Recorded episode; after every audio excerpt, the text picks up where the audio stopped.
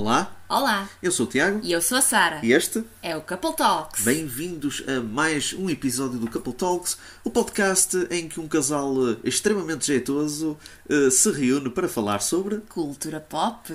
E hoje nós temos um episódio especial. Especial por duas razões. Primeiro, porque é o nosso regresso, porque nós estivemos um bocadito eh, afastados do, do, do podcast, Eh, mas isso não, não significa que. Ok, para. Nós estivemos um pouco afastados do nosso podcast eh, e agora, pronto, estamos a voltar em peso. E segundo, porque, tendo em conta o dia que é, hoje vai ser um, Um podcast. episódio assustador. Oh, uh. É um episódio especial de Halloween para celebrar também o nosso regresso ao, ao Couple Talks. Uh, e então, hoje vai ser sobre o quê? Vai ser sobre o nosso top 5 de cada um de nós de videojogos de terror. Exatamente. Portanto, nós decidimos fazer esta lista de, pronto, de, de- de jogos de terror, visto que nós não falamos assim muito de, de jogos ao longo deste podcast, nós uh, concentramos-nos mais em fazer sobre séries. Uh, falamos do Silent Hill, não é? Yeah. Falamos do Silent Hill 2, não foi? Uh, mas não houve assim grande desenvolvimento no que toca aos jogos. E então decidimos fazer uh, uh, para celebrar a época, não é? Decidimos também reunir e, e- e expandir também aquilo que nós sabemos acerca de, de videojogos. Até porque nós os dois somos gamers de longa data, já desde a infância, sim, sim. adolescência, Sim. Jovem, jovens adultos e agora vida adulta em E geral, agora não vida é? adulta também. Ao longo da nossa vida também tivemos experiências, não é como qualquer gamer, não é? Tivemos eh, experiências de, de diversos, diversos géneros de jogos. Nós gostamos do género terror.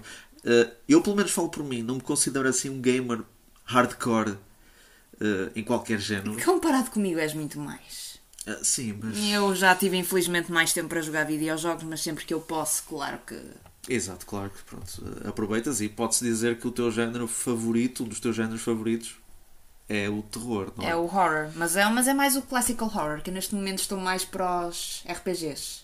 Sim. Nunca mais acaba o remake do Final Fantasy VII, Ah, deixa o lá. Resident Evil 2, o remake ficou-me pelo caminho, Sim, mas esse e já o não é- Spider-Man também. Tem de acabar o, o ato final, aliás. Isso é uma mixórdia de, de, de- de géneros. É. Nem tudo é, é- é RPG, não é? Tens o remake do 7, não é? Eu também tenho o 15 para fazer, mas não é? Mas eu tenho o Ghost of Tsushima também para, para continuar. Oh god. Uh, sim, oh God, é o que eu digo sempre que pego nesse jogo. Mas não é para falarmos sobre esses. Uh, vamos falar sobre o nosso top uh, de, pronto, de jogos de terror. Uh, vai ser um top 5. Isto significa que vai ser uma lista de 5 jogos que eu considero pronto, dos melhores jogos de terror que alguma vez joguei. É uma lista pessoal. A Sara também vai fazer a- a, lista dela. No entanto, como há uma grande gama de jogos, e isto é um top 5, nós achamos por bem fazer algumas menções honrosas. Uh, portanto, Sara, queres começar pelas tuas menções honrosas?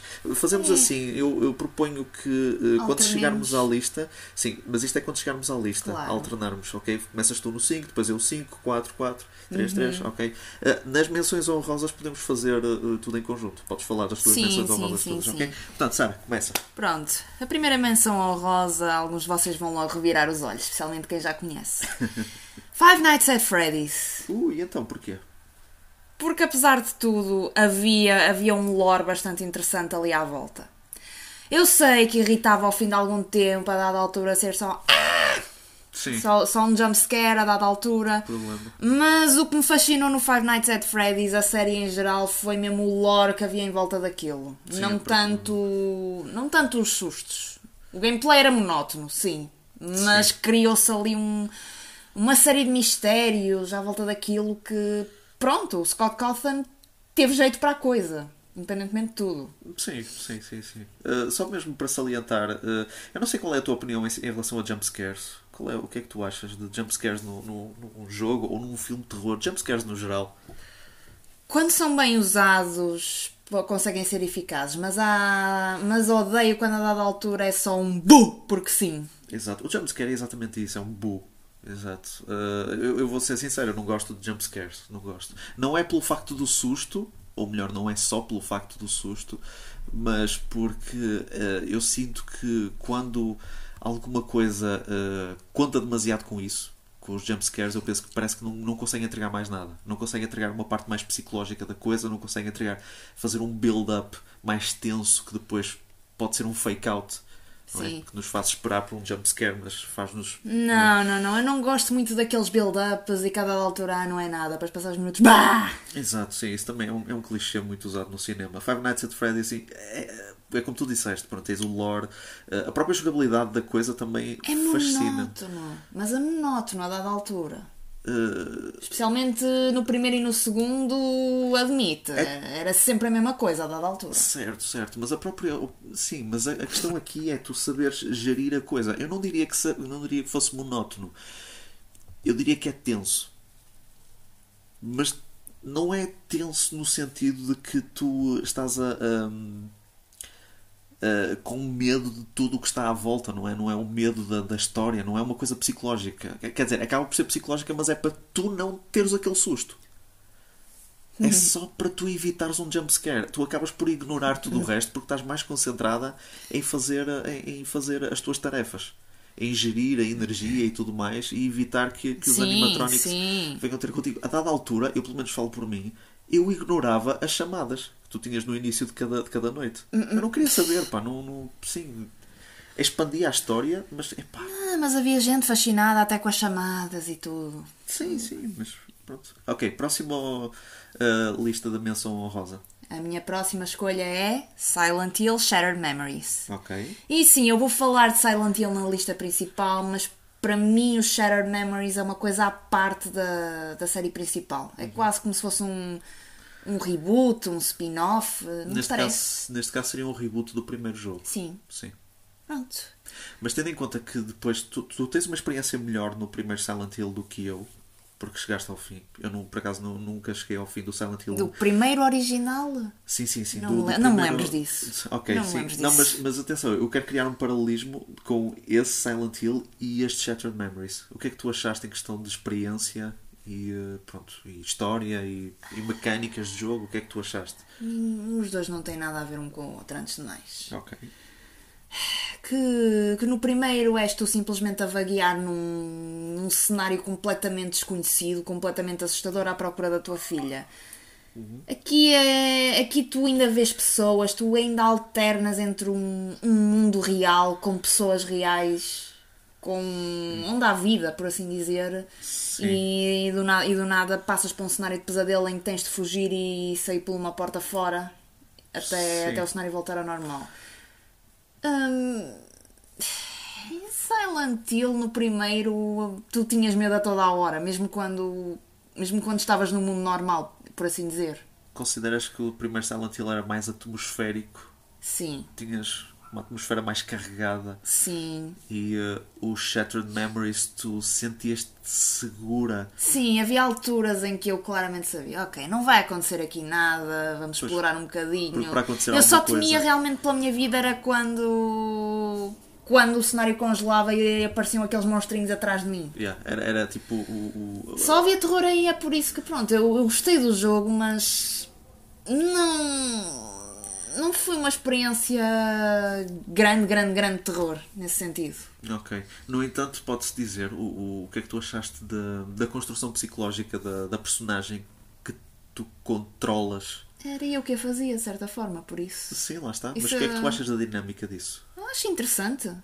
Ah, acho interessante o jogo analisar eh, qualquer comportamento subtil que o, que o Harry, ou nesse caso a, a Cheryl, vai tendo nas sessões psicológicas e, e o jogo vai se moldando às tuas escolhas. Isso, isso foi interessante. Sim, sim, sim. sim. Foi. Sim, também achei, também achei bastante interessante. Mas disseste tudo. Disseste tudo em relação ao Shattered Memories. Tens mais um? É. É o segundo Obscure. Ok, o Obscure The Aftermath. É. O que é que tu achaste desse? Opa, tem todos os clichês que, que te fazem revirar os olhos num jogo de terror. O típico grupinho de jovens que quer é, quer é festa e farra e são atirados para uma situação completamente anormal. É pá. Faz-me lembrar aquele filme, o The, Fal- o The Faculty, com, É. com o Elijah Wood.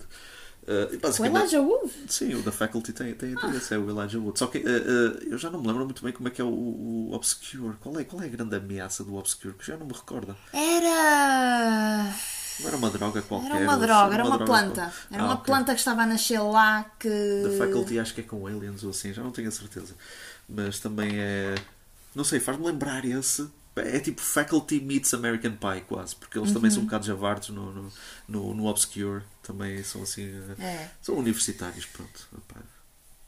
Mas, mas eu lembro-me quando, quando comecei a jogar o, o Obscure, esse, a, a abertura era mesmo de um, de um, eh, de um filme de, pronto, de adolescentes, Era. uma espécie de um American Pie ou assim. Sim. Exato, exato.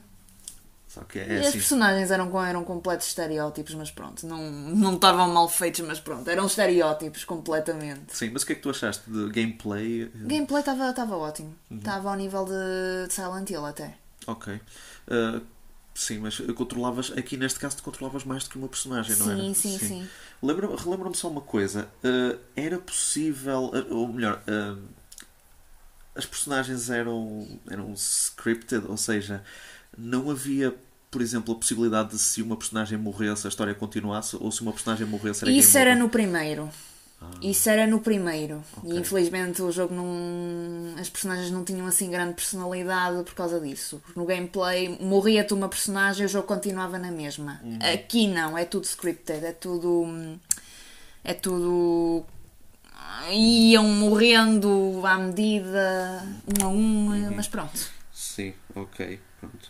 Mas, mas então uh, não era assim uma. hum,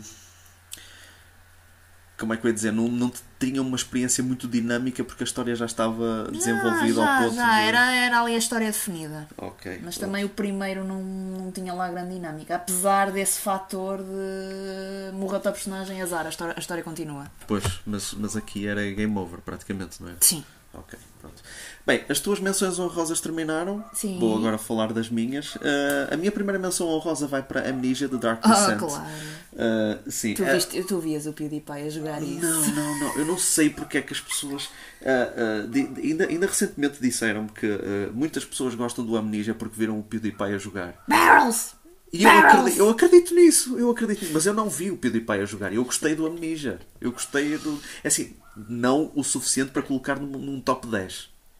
Eu coloco numa menção honrosa porque, pronto, se eu fizesse um top 10 eu também colocava esse numa menção honrosa. Mas eu coloco o Amnesia por causa da, da cena da. eh, a cena da sanidade, eh, o facto de que tu não podes combater contra aquilo que, que estás a fugir, eh, a cena de que pronto, a tua sanidade é posta à prova, não é? Quando tu estás no escuro e tu precisas de ter luz, porque é a única forma que tu tens de, de fugir das criaturas. Eh, é interessante, eu não acho que o jogo tenha envelhecido bem em termos gráficos, mas, mas para a altura até. Eu, eu achei interessante. A própria história também, também foi muito interessante. E porque é que eu coloco o Amnesia e não coloco outro jogo que acaba por ser melhor que é o Penumbra? Porque o Penumbra nunca, nunca joguei muito. Não joguei tanto quanto joguei o Amnesia. Embora o Penumbra tenha, seja um bocadito mais atmosférico, e eu estou a falar do, do primeiro, o Penumbra tem três, tem três jogos. Uh, o Penumbra é bom, mas eu não avancei muito. Se eu tivesse avançado até ao fim, ou mais do que o Amnesia, eu teria colocado o Penumbra. Mas neste caso, eu coloco o Amnesia.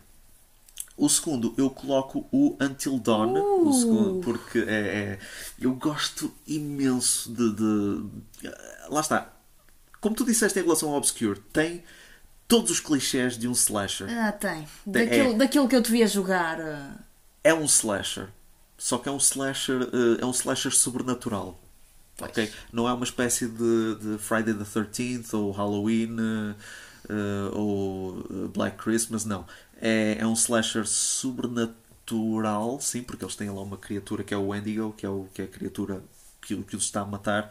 Mas o que eu gosto no Until Dawn, para além disso, é a própria atmosfera de terror e o facto de que a tua história, eh, eh, a história constrói-se à volta das tuas ações, as tuas escolhas. Tens várias personagens, controlas várias personagens e eh, as tuas ações, as tuas escolhas, aquilo que tu dizes, aquilo que tu fazes, vão influenciar eventos futuros. E mesmo que uma personagem morra, a história continua e a história adapta-se uh, da, daquilo que, que acontece. Uh, Podes ter, por exemplo, no meu caso, sobreviveram três personagens, mas eu podia pôr uh, quase todas.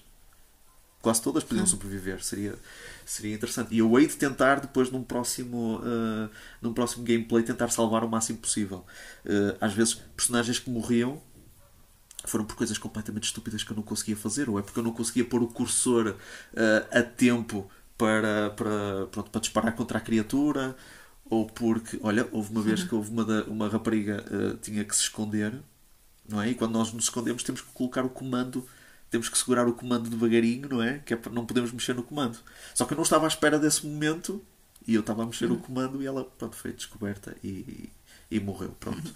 Uh, mas lá está. Pronto. Until Dawn foi a minha segunda menção honrosa. A minha terceira menção honrosa vou pôr para dois jogos que é o Resident Evil 7 e o Revelations. E porquê? Por causa de que eu considero que esses jogos representam um regresso às origens daquilo que Resident Evil uh, é realmente, que é o survival horror. O Revelations, sim, foi um regresso digno àquilo que Resident Evil uh, começou. O próprio uh, a próprio ambiente dentro do barco. Claro que depois, pronto, o Revelations tornou-se depois um bocadinho ação tipo Resident Evil 5. Sim. E é por isso que eu coloco o 7 em, em conjunto com este. Porque o Revelations começou como muito atmosférico, começou com muito terror. Uh, o próprio- os próprios cenários interiores do barco eram muito reminiscentes também, um, um bocado como os da mansão, por causa dos, pronto, dos corredores, uh, as salas de jantar e tudo mais, os quartos, eram muito reminiscentes desse, desse género. Uh, mas depois, à medida que vai chegando ao fim, aquilo torna-se cada vez mais uh, ação. Principalmente nas, nas, nas alturas em que estás com o Chris e a Jessica, logo no início. Uh, estás num cenário de, de- estás num cenário de neve nas montanhas e tudo e aquilo é claramente mais ação do que survival horror e é por isso que eu coloco Resident Evil 7 aqui porque é survival horror do princípio ao fim embora Sim, não considere não tem assim muito a ver com a ideia original do Resident Evil. o 7 Acho que não. tem a ideia da mansão de uma grande mansão com, com passagens secretas com monstros e isso tudo agora lá está é assim é Resident Evil 7 eh, chamaram aquilo Resident Evil porque sim, porque podes tirar o Resident Evil, podes tirar o Não nome era, não era Biohazard. Uh, Esse não era mesmo Biohazard, ou não era para ser mesmo Biohazard em inglês. uh, não, é assim, é Resident Evil 7 Biohazard. Ah, ok. Porque é uma. É porque é, pronto, é homenagem, podemos Eu sei, dizer eu assim, sei. ao título original. É que eu por Aliás, acaso tinha a ideia que o nome desse jogo era mesmo Biohazard, aqui no, no Ocidente. Que eu sei que Biohazard Sim, é. O nome, é o nome no Japão. Sim, é Resident Evil 7 Biohazard. Sim. Porque Biohazard, exato, existe. É, é, é o nome original no Japão. E. Epá, alguém que me corrija se eu estiver errado, mas eu acho que no Japão eles fizeram ao contrário. Puseram Biohazard 7 Resident Evil, acho eu. Acho que eles fizeram mesmo Não me admirava. Não, sim, não me admirava, mas eu acho que eles fizeram isso. Portanto, Resident Evil 7 é eh, survival horror do princípio ao fim, é muito atmosférico, é muito. Mas eu não considero um jogo de Resident Evil é só porque está no título e porque o Chris aparece no fim. E porque tens alguns easter eggs lá pelo meio, se quiseres procurar, tens ali algumas referências. Mas, opá, tiras isso, tiras o Chris, tiras o, o título e não muda absolutamente nada. Portanto, É. Pronto, as minhas menções honrosas estão feitas. Vamos agora fazer a nossa lista. Sara, começa com o teu número 5. Em quinto lugar na minha lista está Clock Tower. E não, não é o, o jogo da PlayStation 1 com aquele voice acting horrível. Jesus. É o primeiríssimo que saiu para a SNS, Exato, para a Super Nintendo. para a sim. Super Nintendo. Ok, agora explica então. Eu experimentei esse jogo e apesar de, de ser muito old school, de ser um primeiro. Eu, o que me fascina ne- ne- neste Clock Tower é ser um, um primeiríssimo exemplo do que. de, de um terror em eh, 16 bits? Sim. É 16 Sim, bits, sim, não sim, é? sim, sim. Sim, Terror é em 16 bits. Sim. E eh, que ele tinha uma base que iria inspirar muitos outros jogos dali para a frente. Uhum. O que me fascina também no, no Clock Tower é. hum, Tu, tu podes ter vários finais também. Sim, é, tenho, até, até posso fazer uma lista de, de coisas que esse jogo tinha que influenciaram muitos outros jogos daqui para a frente. Ah, Força. ah, os diferentes destinos que tu tinhas, os diferentes destinos de outras personagens, as coisas que tu podias explorar que podiam ter influência ou não na história. Pá, foi uma base. O que me fascinou quando eu joguei o, o Clock Tower foi. E ah, nota-se que isto é, foi uma base para muitos outros jogos que viriam a sair daqui no- nos jogos- próximos anos. jogos E, inspiraram-se. hum, e depois também, e é uma crítica que eu nunca compreendi a jogos de terror, que é a mania que muita gente tem de que uma personagem tem de ser armada, ou tem de ser forte, ou não é, não é medrosa, não é cagona nem nada. Sim. Uma pergunta para essas pessoas. Tu de certeza que, que estarias mesmo preparada se te visses num tipo de situação em que a Jennifer se vê? Exato. Clock Tower é. Sim, as personagens são colocadas ali. Pá, do nada começa a acontecer Quão coisa. diferente é que, que essas pessoas agiriam Claro. quanto à Jennifer? Ainda para mais ela tem, quê? 14 anos? Sim. O que é que a miúda ia fazer? E mesmo assim há momentos em que te podes defender dos teus agressores, mas Sim. isso com alguma sorte se encontrares alguma coisa para te defender. aí. Claro, claro. Mas, mas sim, Clock Tower sim, é uma, uma boa escolha. Tens assim, alguma, mais alguma coisa para dizer em relação a Clock Tower? Não, não, não. É apenas quando eu experimentei, gostei bastante. Notei ali muitas bases que iriam inspirar jogos de terror. Ah, e salvei uma das amigas na primeira vez que joguei. Ok, olha. Sem walkthroughs e sem nada, salvei uma das amigas. Ok, fixe, fixe, fixe. Por acaso, sim, o Clock Tower é, é, é fascinante, não só por ser. eh, não só por aquilo que representa e por aquilo que depois inspirou, mas também por ser uma. por ser impressionante como é que em 16 bits consegue criar uma, Sim, um sim. jogo atmosférico eh, com bons visuais, com, com um bom som também. É. Eh, e, pronto, e aquele Scissor Man é, é medonho, é extremamente medonho. Ok. Pronto. O meu número 5 vai para um jogo indie que infelizmente já não é muito falado. Mas, mas Já na teve altura. remake? Já teve remake? Já. Jesus, mas eu acho que não quero saber. Eu acho que o original para mim vai ser. Eu posso dar uma vista de olhos ao remake, mas. opá. Ainda tem mais armadilhas. Ok, então do que é que eu estou a falar? Estou a falar do The Witch's House, of course. Eh, então. ehm, o que é que eu posso dizer em relação a este, este jogo? Este jogo surgiu na altura em que os indies de terror começaram a. eram moda, não é? Porque tens o The Witch's House, tens o Hib, tens o Mad Father. Eh, eu cheguei a jogar esses três e mais um ou dois, pe- penso eu.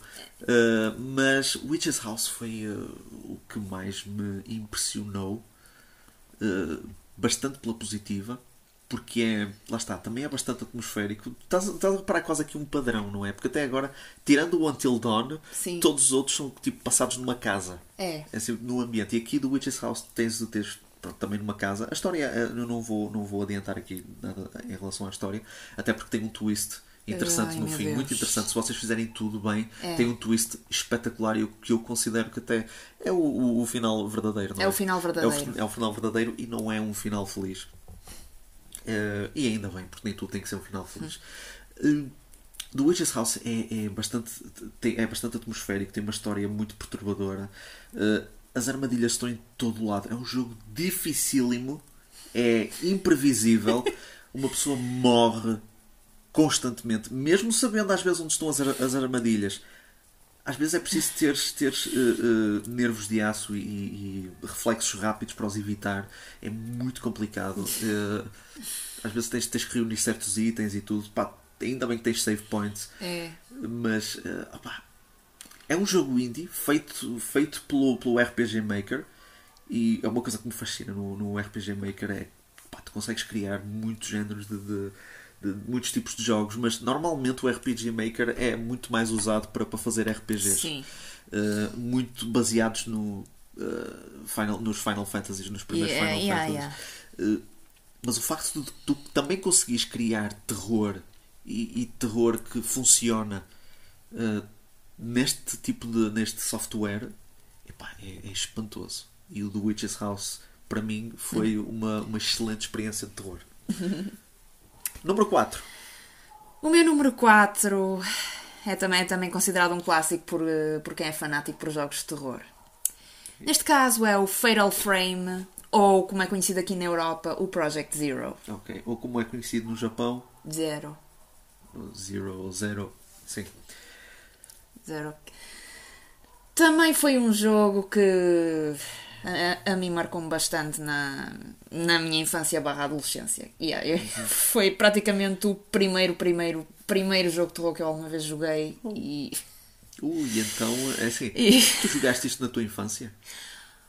Ou 12, an- pré-adolescência? 12 anos ainda conta. Pré-adolescência. É, Ok. é, exatamente. Ok, vamos, vamos ser francos. Eu vou, eu, vou, eu vou agora ser. Eu, aos 12 anos, foi quando joguei pela primeira vez o Resident Evil, o original. Portanto, se, se- o, o quão horrível aquilo é, se aquilo me borrava. What quero- is this? Yeah, ok. Pronto. Portanto, para ti o Fatal Frame, que, que em nível de qualidade é muito melhor, É muito, superior. Sim. Como é que Também tem uma voice acting que deixa um bocado a desejar, só que não é, não é tão prevalecente aqui. Sim, sim, não é tão, sim, não é tão desagradável. Não é. Nem, é, nem, nem, nem estão sempre a aparecer. Ok. Pronto. Mas seja como for, o Fatal Frame é completamente atmosférico, tem a, tem a música que realmente faz-te sentir que estás lá e o aspecto mais importante é a tua arma contra os fantasmas. Que é? Uma câmara fotográfica que, exorciza, que, que os exorciza. Isso é muito interessante. É uma mecânica muito interessante. Como é que funciona isso? Tu armas a câmara, ah, o, jo o jogo muda-te da, da terceira pessoa, em que tu estás a ver a personagem a mexer-se na câmara, para um ponto de vista na primeira pessoa e tu tens que ir fotografando até dar cabo do fantasma em causa. Acho que de certa forma também foi este jogo que me despertou um- o gosto pela fotografia que eu, que eu viria a desenvolver mais tarde. Ok. O facto de fotografar fantasmas. É, não tu, sabia tinhas, um- disso. tu tinhas um álbum lá. Sim, eu sei, eu sei, sim, mas, mas não sabia que isso também que tinha sido um dos ah, um dos motivos para te ah, É, acho que de certa para forma indiretamente teve influência em mim nisso. Ok, ok, Que eu sou muito, muito pessoa de fotografar eventos e paisagens, nomeadamente. ok. E fantasmas também? Também gostava um dia. Também está. ok. Eu não, se visse um fantasma fugia, não, não tirava foto. Eu não pegava- dizia, olha, fica aí que eu vou tirar uma É, eu foto. pegava na minha câmera obscura e vamos lá ver. Yeah, ok, sim. Mas então, ah, Fatal Frame, Fatal Frame, definitiva- definitivamente eu recomendo. ok. Pronto. Está tudo? Tá Ok. Número 4 para mim é o Resident Evil Remake. Ah. Atenção, remake. O remake do primeiro jogo. Sem não vou aquelas colocar- vozinhas épicas. Sem aquelas vozinhas épicas, eu vou dizer, pá, o remake, eu estou a falar do, do remake, eu não joguei no, no GameCube, foi quando surgiu pela primeira vez. Eu joguei na PS3, a versão remaster, penso em HD. Mas, epá, normalmente os remakes são uma porcaria. Mas isto, epá, foi muito, mas foi, foi um- uma, um- uma melhoria, mas uma melhoria em todos os aspectos, pá. Em todos os aspectos. Uh, voice acting, obviamente, não é? Jill Uh, Sandwich. Sim, não há, não há Jill Sandwich, mas há aquela cena do. uh, You would have fit nicely into a sandwich. Exatamente, exatamente. Portanto, eles modificaram ali. Pronto. Eu, gosto, eu gosto que uma cena do, do, do Jill Sandwich, a, a- a própria piada, depois foi usada muitos anos depois no Revelations 2. Mas não era com a Jill, era com a Claire. E era a Claire a dizer isso para ela própria. I would be a Claire Sandwich. Ah, assim, mas mas nota-se que foi uma paródia, pronto, uma, uma coisa para, gozar mesmo com, com o primeiro jogo. Mas o remake eh, é muito mais aterrorizante, os cenários são mais escuros. Não como no original, porque o original parece que tens luz a toda a... Mesmo quando não há candeeiros, há Yeah. luz. Há, há- E ah, o Feral Frame, eh, tu tinhas alturas, por exemplo, em que tinhas completa escuridão. Eu, quando joguei o primeiro Resident Evil, o original, eh, Tu conseguias ver tudo. não, não havia, tudo. não havia escuridão. Mesmo, mesmo quando saías à noite, havia sempre a luz. enquanto que eu, que eu no Feral Frame, mesmo a ajustar a claridade, tinha dificuldades. Exato, exato. Mas lá está, mas é assim que é o, pronto, um jogo de terror. Eh, e o Resident Evil, o remake, pronto, apesar de estares armado até aos dentes, às vezes, com, com pistolas e tudo mais, eh, o facto de tu não veres o que está à tua frente pode vir alguma coisa, pode, Sim. não é? Eh, podem vir aquela cena não é, dos cães a Ai. entrar pela, a entrar pela janela dentro, não é? partirem as janelas e tudo. Eh, Aqui o Resident Evil Remake, t- o layout da casa, eh, na maior parte é quase idêntico ao, ao layout original, mas tens coisas novas, tens Sim. divisões novas, tens armadilhas novas, tens puzzles novos, tens inimigos novos. Uma coisa muito interessante que eles adicionaram foi a capacidade dos zombies de, depois de os matar, eles erguerem-se outra vez e tornarem-se mais fortes e mais rápidos. Portanto, eh, dão-te a possibilidade, depois de derrotares um zombie pela primeira vez, tu podes, eh, tu podes deitar-lhe fogo. É. Só que aí o gás, não é? O, o óleo, não sei. Não, não é o óleo, é o combustível. Eh, É limitado. Portanto, tu tens mesmo que escolher os sítios onde tu vais fazer isso, não é? Tens de ser muito estratégico. Há muito mais estratégia eh, e muito mais gestão de recursos aqui do que propriamente no original. Uh, E eu falo isto, ainda, ainda apenas joguei com a, com a Jill. Ainda queria jogar com o Chris, que é basicamente o modo difícil, já no original. Mas o original, pronto, é aquela coisa, já, já conheço o jogo de uma ponta à outra, já. Não, Uau, não, what a mansion! Yeah, horrível, horrível, horrível. Mas eu acho que as vozes da, da versão do, do Chris ainda são bem piores. Mas pronto, seja como for. Yeah. Ai meu Deus, sim. Is that you, Rebecca? Quando ela já está para aí a 5 cm de, de- dele, ainda tenho que perguntar. Eu não sei, eu consigo, é, para mim é um guilty pleasure o original. Eu gosto porque foi dos primeiros survival horrors que eu, Eu não joguei. consigo levar aquilo a sério, infelizmente. também não. Talvez em se tivesse jogado em miúda, talvez via aquilo de outra maneira, mas a partir do momento É assim. em que eu começo a jogar e ela, What is this? Sim, Wow, what a mansion! Sim, é horrível, mas pronto. Naquela altura os voice, voice acting não era uma coisa tão, eh, pronto, tão Ah, valorizada. primeiro pelo, pelo Clock Tower da Playstation 1. Sim, lá está, lá está. Lá Ai, credo, esse também está horrível. Mas, mas, por exemplo, mas em, mas em, em, em, eh, defesa do, do original do Resident Evil, quando tu lês o Keeper's Diary, aquilo é eh, assustador. Porque tu vês, é, é basicamente um relato de uma pessoa que se transforma aos poucos. Sim. Portanto, portanto, Resident Evil Remake, se vocês não jogaram, joguem, que é muito, muito, Uhum. muito bom. Eu diria, pá, saltem o original e joguem o, o remake.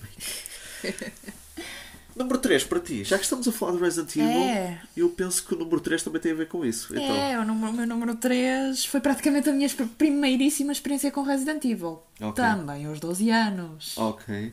Experi- Experienciaste muito, muito terror aos 12 anos, É. a ver. Então, Resident Evil 4. ok, ok. Então, Resident Evil 4, que é absolutamente fantástico. Uhum.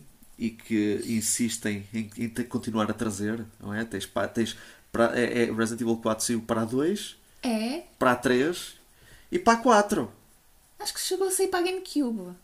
Também, sim, Sim. Mas, mas pronto, mas era na altura. Agora É, estamos e a agora falar. querem do- um remake disso. É, querem um remake. Não quero! Não quero! Não façam um remake daquilo que não precisa de ser remake, da coisa que está constantemente a ser remasterizada e, de- e- em HD para as É. consolas atuais. Tipo, façam um remake do Code Verónica, meu. Peguem no Code Verónica. É, especialmente, especialmente com a. ponham mais save points nesse jogo, que eu, que eu a dada altura desisti porque não encontrava um save point. Yeah, Precisava de sim. sair, não encontrava o rei do save point. Exato, mas não estamos a falar do Code Verónica, estamos a falar do 4. Diz-me- É. Então fala um bocadinho da tua experiência do 4. Opa, foi absolutamente fantástica. Primeira vez que eu alguma vez tive uma, uma experiência de shooting foi com o Resident Evil 4. Ok. E depois. Opa! É um jogo que te puxa mesmo. Puxa-te mesmo a querer, a querer jogar mais. Puxa-te mesmo a querer a explorar a aldeola. Mesmo Sim. quando tens a chata da filha do presidente contigo. Jesus, meu. Leon, help! Isso, pronto, isso por acaso é um. É um, é um ponto negativo, mas, mas pronto. Era, era a tua mas missão. ela não era assim tão indefesa. Mandava a esconder-se num contentor eh, e mandava a sair quando, quando a coisa já estivesse bem. Só que pronto, Sim. havia áreas que era mais complicado. Sim. Mesmo assim irritava quando ela estava constantemente a ser raptada. Sim, mas isso às vezes até fazia parte do próprio, do próprio desafio. Havia momentos em que tu tinhas mesmo que a salvar porque ela tinha realmente sido raptada. Não havia forma de evitar isso. Tu tinhas que evitar era que, que eles a levassem para longe, não é? Lembro-me que eu cheguei a perder umas poucas vezes numa situação Ai. dessas. Não é? Mas uh, tu foste introduzida em Resident Evil 4 e Resident Evil 4 uh, apresenta um- uma nova forma de jogar que era o, o Over the Shoulder View Sim. que era uma coisa que não tinha sido apresentada antes num jogo Resident Evil. E tens, que veio muito, que a partir daí muitos outros pegaram nisso. exato, os seguintes, não é? O- Eu falei no Revelations há bocado, o, o 5 também, também pegou nisso, penso que o 6 também. Ah, lá está, o 7 voltou outra vez ao. ao- vol- voltou não, o 7 adotou um first person view, mas Consideras, consideraste o Resident Evil 4 em questão de. não de experiência de jogabilidade, mas em questão de atmosfera e em questão de, de, de experiência de terror? Oh, tinha alturas em que, em que sim. Em que sim, eu sentia-me realmente, realmente com medo. Ok. Especialmente quando surgem aqueles, aqueles bichos altos e gordos que tinham uma boca enorme cheia de dentes e que do nada te agarravam e tinham espinhos a sair deles. Como é que se chamavam? Não faço Eu tinha um medo ideia. horrível dessas coisas. Por acaso não conheço os nomes da- das criaturas aí, a não ser o tipo vírus que era o Las Plagas. Sim, o Las Plagas. Sim. Era isso e, eh, e o gajo da serra elétrica a certo ponto. Mas a dada altura era só pego na caçadeira, dou-lhe um tiro nos pés, ele, ele, ele durante um bocado ainda se demora a pôr em pé. Exato. Uma coisa que agora tu falaste, esse jogo tem, eh, é bastante interessante porque eh, enquanto os jogos anteriores do Resident Evil, e estou a falar daqueles 1, 2 e 3, tu tinhas. Era um bocado complicado tu apontares direito para as coisas. Sim. O 4 tinha essa facilidade. Tinhas a, minha, a, mi- a mira em laser. Tiras, sim, mesmo sem ser a mira a laser, pronto, tu podias apontar mesmo para um, para um determinado ponto eh, de, de uma, persona, de, um- de uma criatura e até atrasá-la, não é? Disparar para os pés Sim, ou assim, sim. podias disparar para as pernas. Era para a cabeça ou para os pés, o truque era sempre esse. Exato, porque assim dava-te para economizares a munição eh, e, eh, e pronto, e assim não tinhas que gastar tanto eh, para, para o tentar matar, podias pronto, ir para os pés e depois fugir dele.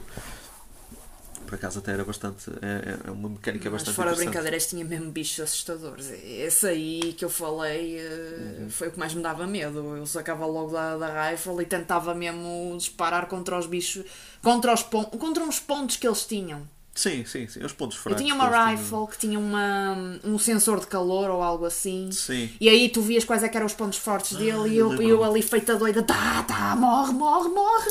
Ah, eu lembro-me disso, eu lembro-me dessas criaturas, sim. Depois que eles tinham Eu lá. andava feita doida a, a tentar, a tentar disparar contra aqueles pontos fortes. Morre, morre, morre, eu não te quero, não te quero perto de mim. É, sim, sim, sim. Por acaso era. Era, era interessante. Era. Sim, é um jogo, era e é, e continua a ser um jogo muito interessante. Ora bem, tu fizeste.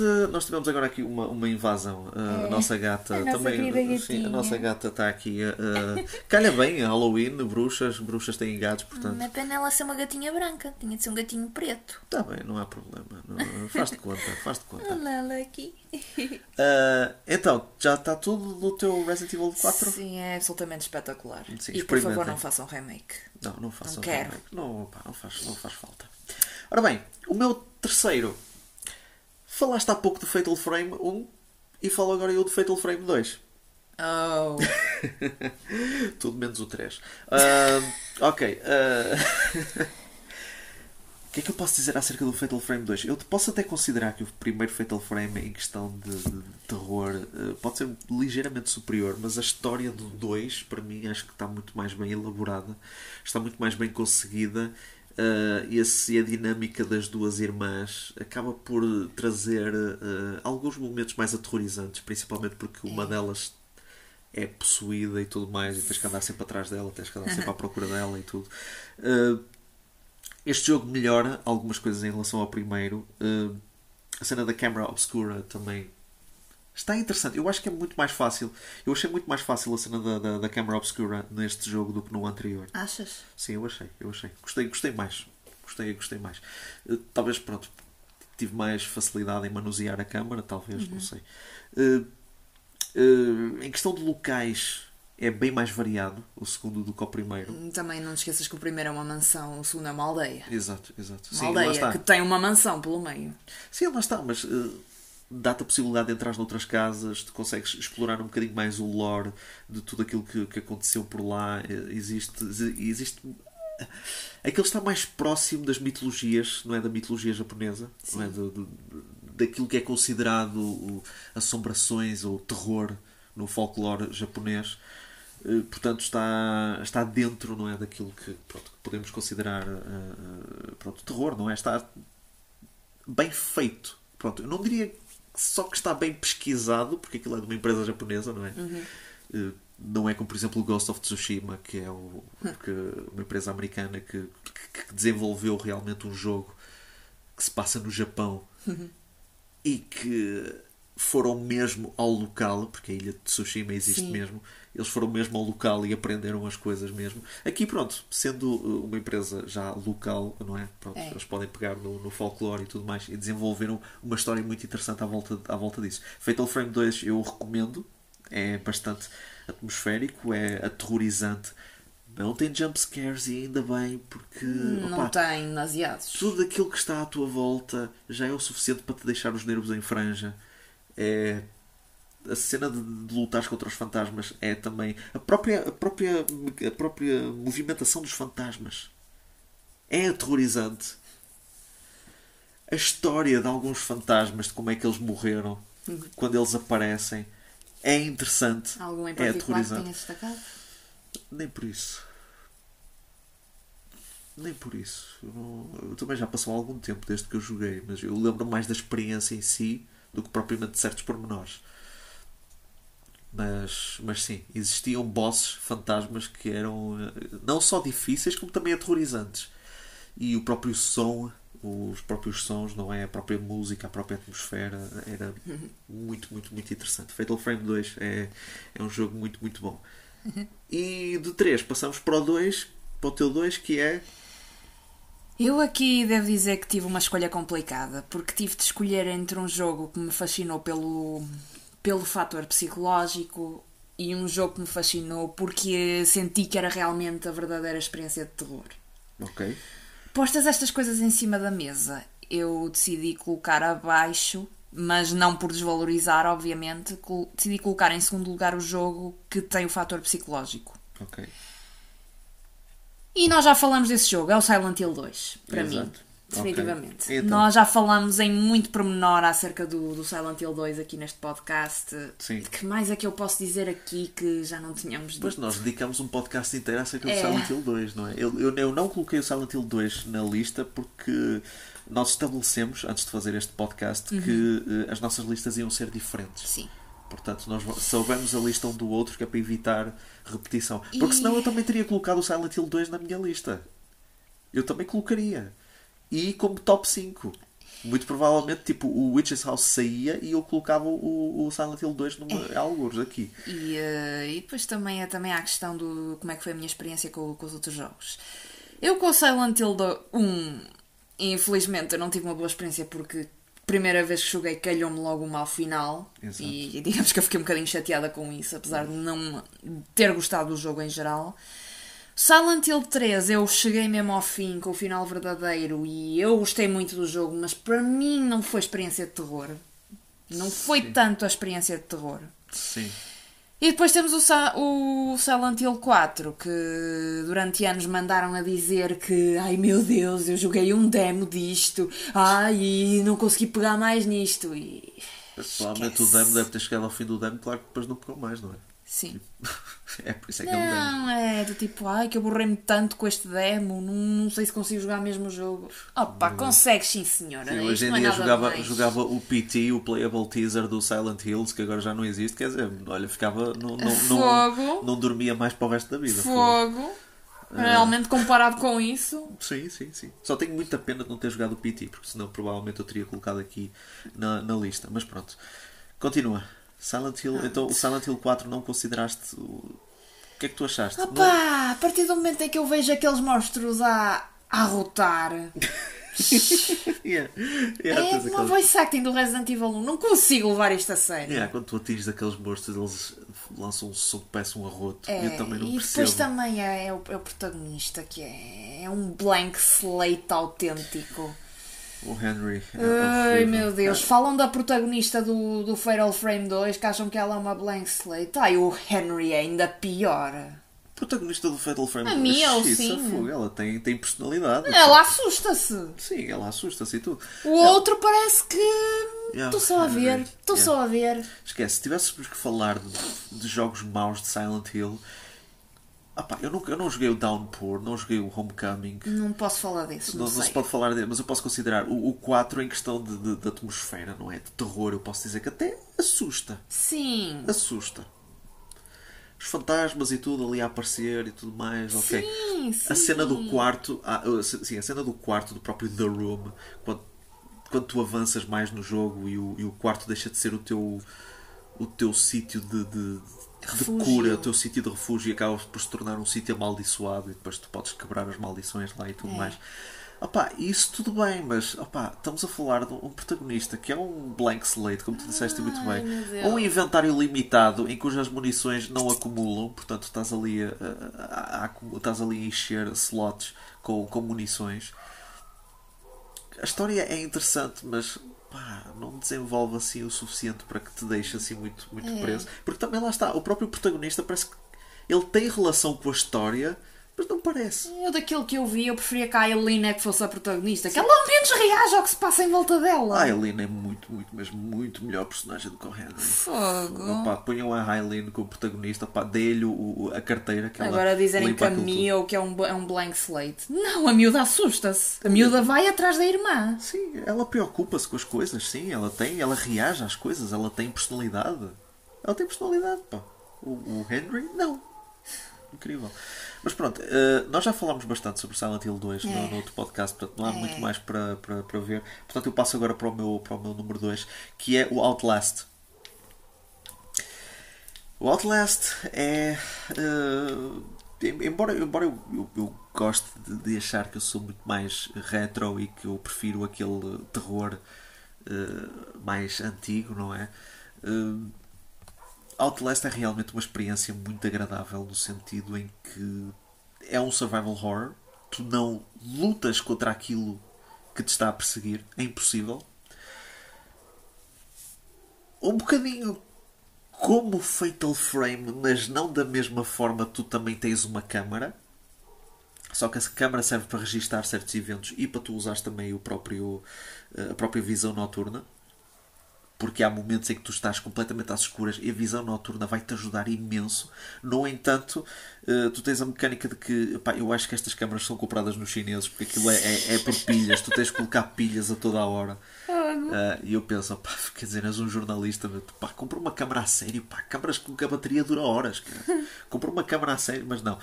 Lá está. Para adicionar desafio tem de ser uma destas câmaras, ok? Tens que adicionar pilhas e tudo, É. para, que é para. Eh, ou adicionar baterias. Tens que encontrar pilhas eh, ao longo do, do asilo, pelos vistos, deixam Uhum. as pilhas assim, assim por aí.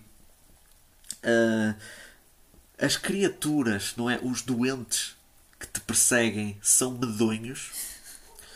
Ah, eu joguei este jogo no, no meu canal de YouTube e houve ali algumas partes em que eu dei uns saltinhos.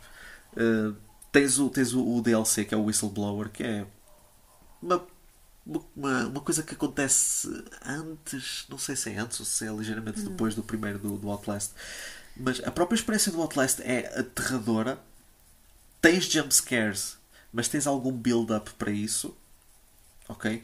E o facto de que tu estás constantemente em locais eh, escuros e, e- e às vezes eh, claustrofóbicos dá-te essa sensação de que a- a- alguma coisa pode saltar para ti do nada e a maior parte das vezes não. Tens eh, a própria história também é, é- é bastante interessante. Tens momentos completamente aterrorizantes, sem que seja preciso uma, uma, um jumpscare ou propriamente uma perseguição. Quando, por exemplo, encontras o Traeger, que é o, o indivíduo que só está vestido com, com um avental, eh, ele prende-te a uma cadeira, leva-te para, para, leva-te para um sítio onde ele te corta os dedos. E corta-te um dedo de cada mão. Aquilo é mesmo. Não, não podes evitar isso. Eu, eu adoro uma, uma parte em que ele, está, que ele está a arrastar-nos na cadeira e ele para num momento e nós vemos à nossa frente a saída e ele diz-nos mesmo: Ó, está ali a saída, sai, sai, podes sair. Não queres sair? Então vem comigo. Mas nós estamos presos na cadeira. Eh, opá, é, é, é bastante aterrorizante. É, eu, eu, eu considerei Outlast uma boa experiência. ok. E agora vamos para o número 1. Qual é o teu número 1? O meu número 1 um foi um jogo que mexeu, mexeu definitivamente comigo. Quer em questão de história, quer em questão de experiência de terror. E Também o jogaste aos 12 anos? hum, era um bocadinho mais velha com Ok, esse. ok. Nesse caso era um, bocadinho, era um bocadinho mais velha. Já estava mesmo na adolescência. Ok. E, fun fact, foi o jogo mais caro que eu comprei para, para PlayStation 2. E também era extremamente raro. Ok. Encontrei no Algarve, curiosamente. Ok. Uma loja que já não existe. É É. como a maior parte das lojas de jogos em Portugal. É, infelizmente, é, é o que é. Sim. Pronto. A minha escolha recai sobre o Hunting Ground, Ok. que tu também já jogaste e Boa escolha. também. Boa escolha, sim. Boa escolha. E também. Não consideraria o meu número 1, mas eu colocaria numa lista num top 10. Mas diz porquê. É. Fala as, fala as tuas razões. A razão pela qual o, o Hunting Ground está, acabou por ser o meu, o meu, jogo número 1 um é. Porque, porque, pronto, tem aquela base que eu tinha falado no, no- do, do primeiro Clock Tower. Tens uma personagem completamente indefesa, atirada para uma situação que não sabe onde está, não sabe por onde sair e não sabe o que se está a passar. e tem ali uma série de, de perseguidores que a querem por, eh, pelos motivos mais obscuros. E o jogo tem, tem um grande teor sexual.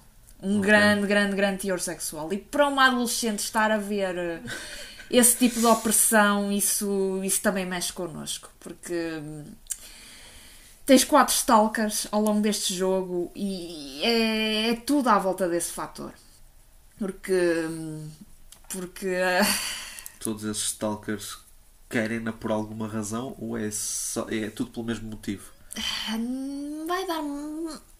Ok, como é que eu hei de dizer? O primeiro Stalker é. hum, que é uma figura tipo, tipo quase modo. Oh. O gigante, o da Habilitas. Sim. Pensa que a Fiona, que é uma boneca, que é simplesmente um, brinque um brinquedo que ele pode desmanchar e atirar assim à volta, e é por isso que ele anda atrás de mim. Sim. Pronto. E- Falas de Quasimodo por causa do, do, do, do aspecto dele. É? Do Quasimodo aspecto também era, dele- também do era aspecto muito... dele e também da, da- a nível mental. Que eu li o livro e o Quasimodo não. Ah, sim, sim, sim. O Pois, pois, Quasimodo era pois. retardado. O Notre Dame de, de Paris. O Quasimodo mesmo era retardado. Exato. Não, não sei como é que eu o hei de dizer, mas ele, pronto, era retardado. Sim, sim. Pronto. Uh, depois tens o, uma mulher atrás de ti porque tu tens algo que ela quer, que ela é literalmente a mulher perfeita, mas não tem a capacidade de sentir. E ela inveja-te por isso. Isso também mete, mete um bocado de medo. Sim. Tens o, tens o terceiro Stalker que simplesmente quer renascer através de ti. Tens logo aí a implicação. E tens o quarto Stalker que, pronto, simplesmente quer. eh, quer o teu Azoth, Azoth o teu símbolo da. Da fertilidade. O Azoth, Ah. pelo que eu estou a entender, é uma coisa relacionada com a ferti- fertilidade ou com a, Sim. com a vida eterna. É um conceito de alquimia, É. porque, fala, porque o É, jogo há fala muito, de muito, alquimia. muita, muito à volta da alquimia. Sim. E é mesmo, e as atitudes dos stalkers perante ti é, é assustador. Para uma adolescente que está a lidar também com, eh, com questões relacionadas com sexualidade, isso mexe também um bocado com a pessoa. Exato. Pode-se considerar que o jogo até se calhar era demasiado adulto para ti, para a altura. Sim, Porque provavelmente Era. sim. E eu consigo compreender como é que pronto, uma adolescente que ainda está a descobrir, a descobrir-se e a descobrir também sobre estes temas, também pode achar que aquilo se calhar é um bocado mais forte É. do que aquilo que. Porque, porque lá está, há aquele nível de desejo que é. que lá está, para um jovem é um bocadinho creepy. Sim, é, aquilo, o, jo- o jogo todo era creepy nesse sentido. Ok. O primeiro Stalker era um tanto inocente na perseguição dele, mas não, não havia sempre ali o teor sexual da Claro, coisa. claro, claro, havia sempre. Mas há uma coisa bastante agradável no jogo, não é? É, Então, um cãozinho. o cãozinho. Um cãozinho. É o. Como é que era? O Huey. O Huey. O cão era bastante, era bastante útil. E um, é que- e um pastorzinho alemão que eu adoro. Ora, mas então o que é que o Huey podia fazer? Podia defender, em suma.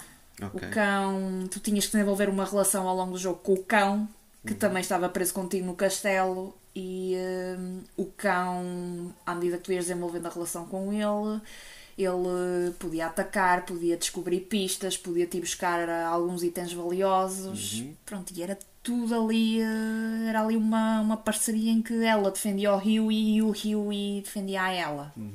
Mas também poderia acontecer que podias até tratar mal o cão.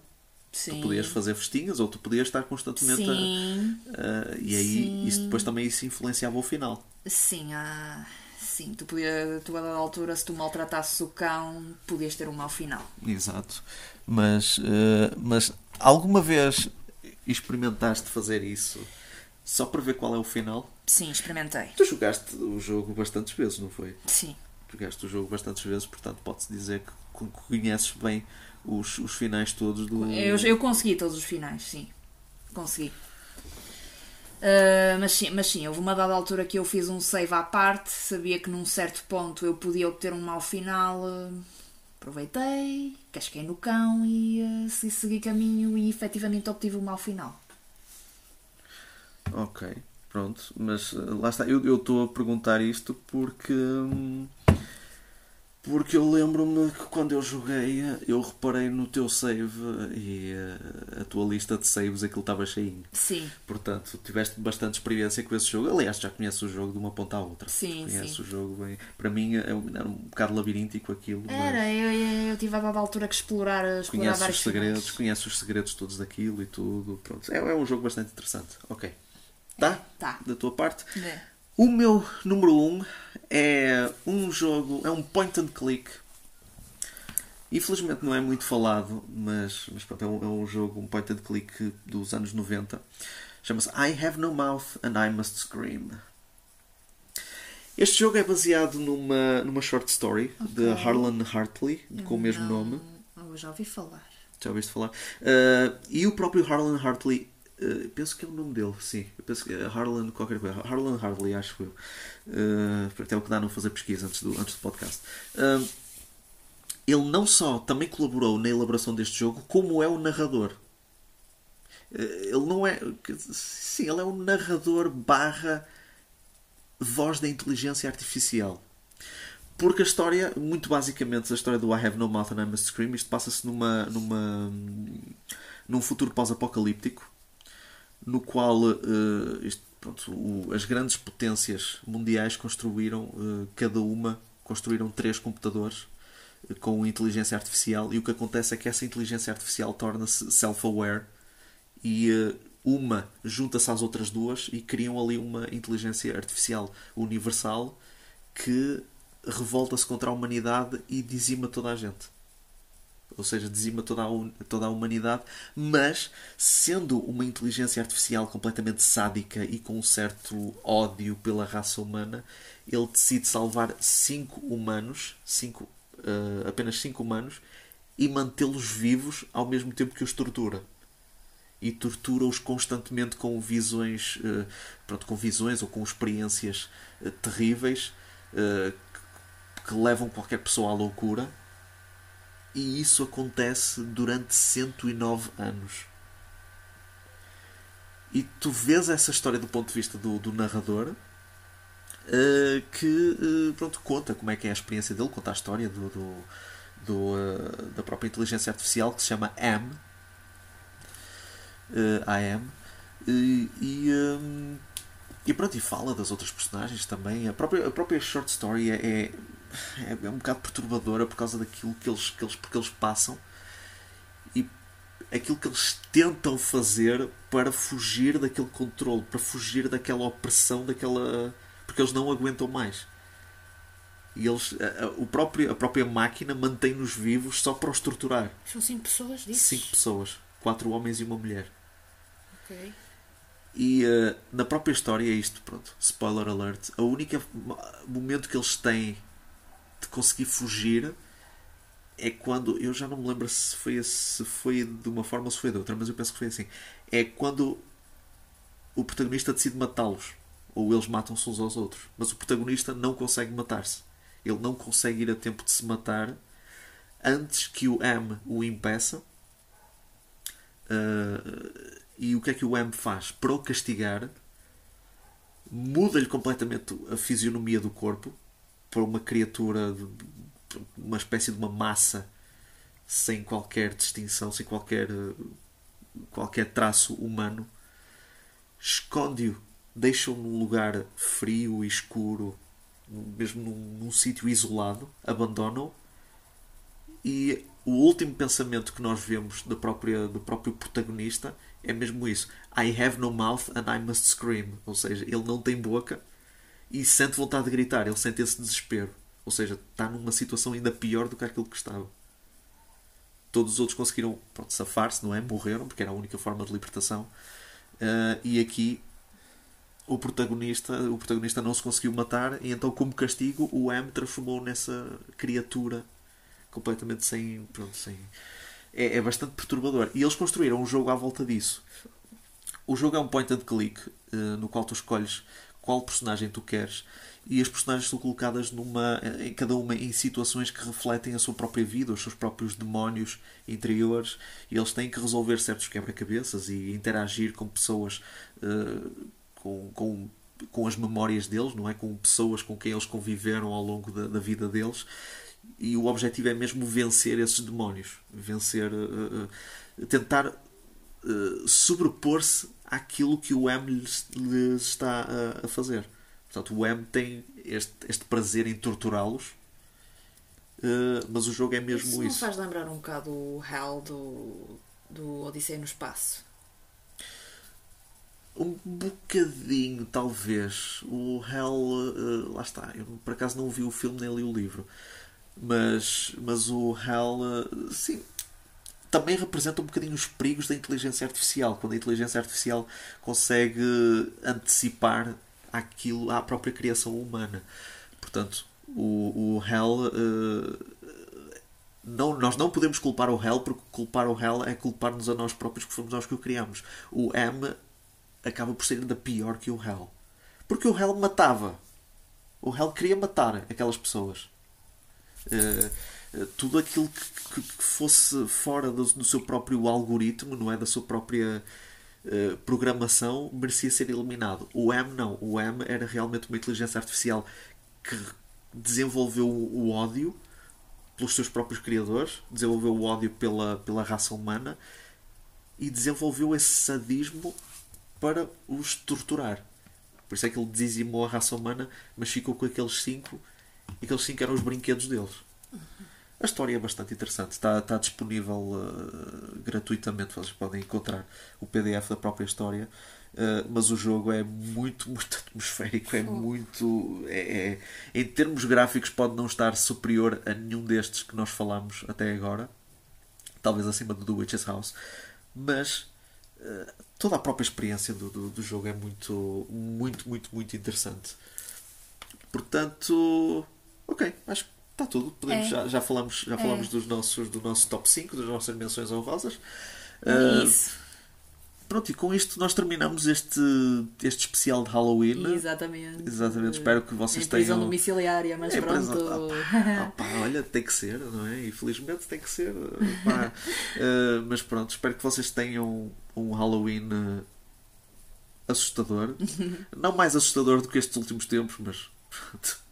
Uh, Passem-no a melhor forma possível. Olha, se, se as nossas sugestões, se a nossa lista vos deu algum interesse, vocês podem explorar. Uhum. Alguns destes jogos estão na Steam, uh, por exemplo, The Witch's House está, uh, vocês podem pesquisar, é, é, um freeware, portanto vocês podem descarregá-lo gratuitamente. Outros já conseguem arranjar na PS Store assim, outros conseguem arranjar na PS Store. Jogos como Hunting Ground ou Fatal Frame, infelizmente, já não são assim tão fáceis de encontrar. São raros. São bastante raros. Uh, Five Nights at Freddy's está no, está no Steam. A maior parte do Resident Evil Remake, Outlast e, e mesmo I Have No Mouth and I Must Scream estão no, no, uh, no Steam também. Portanto, Uh, tem, muitas, uh, tem muitas sugestões e se tiverem também outras sugestões para jogos de terror que possamos não uh, ter jogado e que gostavam que a gente falasse depois futuramente, é só dizer nos comentários das redes sociais onde este podcast Exatamente. irá ser colocado. Portanto, Portanto, está tudo. Pronto, espero que tenham gostado. Está tudo, Pronto, espero que tenham gostado. Sigam-nos nas nossas redes sociais, como já mencionamos. Temos Exato. o Facebook. E ainda vamos criar um Instagram. Eu ainda vou criar um Instagram. Pois. Mas não se preocupem, não se preocupem que quando criarmos um Instagram Vamos colocá-lo no Facebook, não é? O Facebook é que vai, vamos anunciar é. em relação à nossa página de Instagram. E eh, de resto, pronto. Uh, espero que tenham gostado. Até uma próxima. Tchau. Tchau.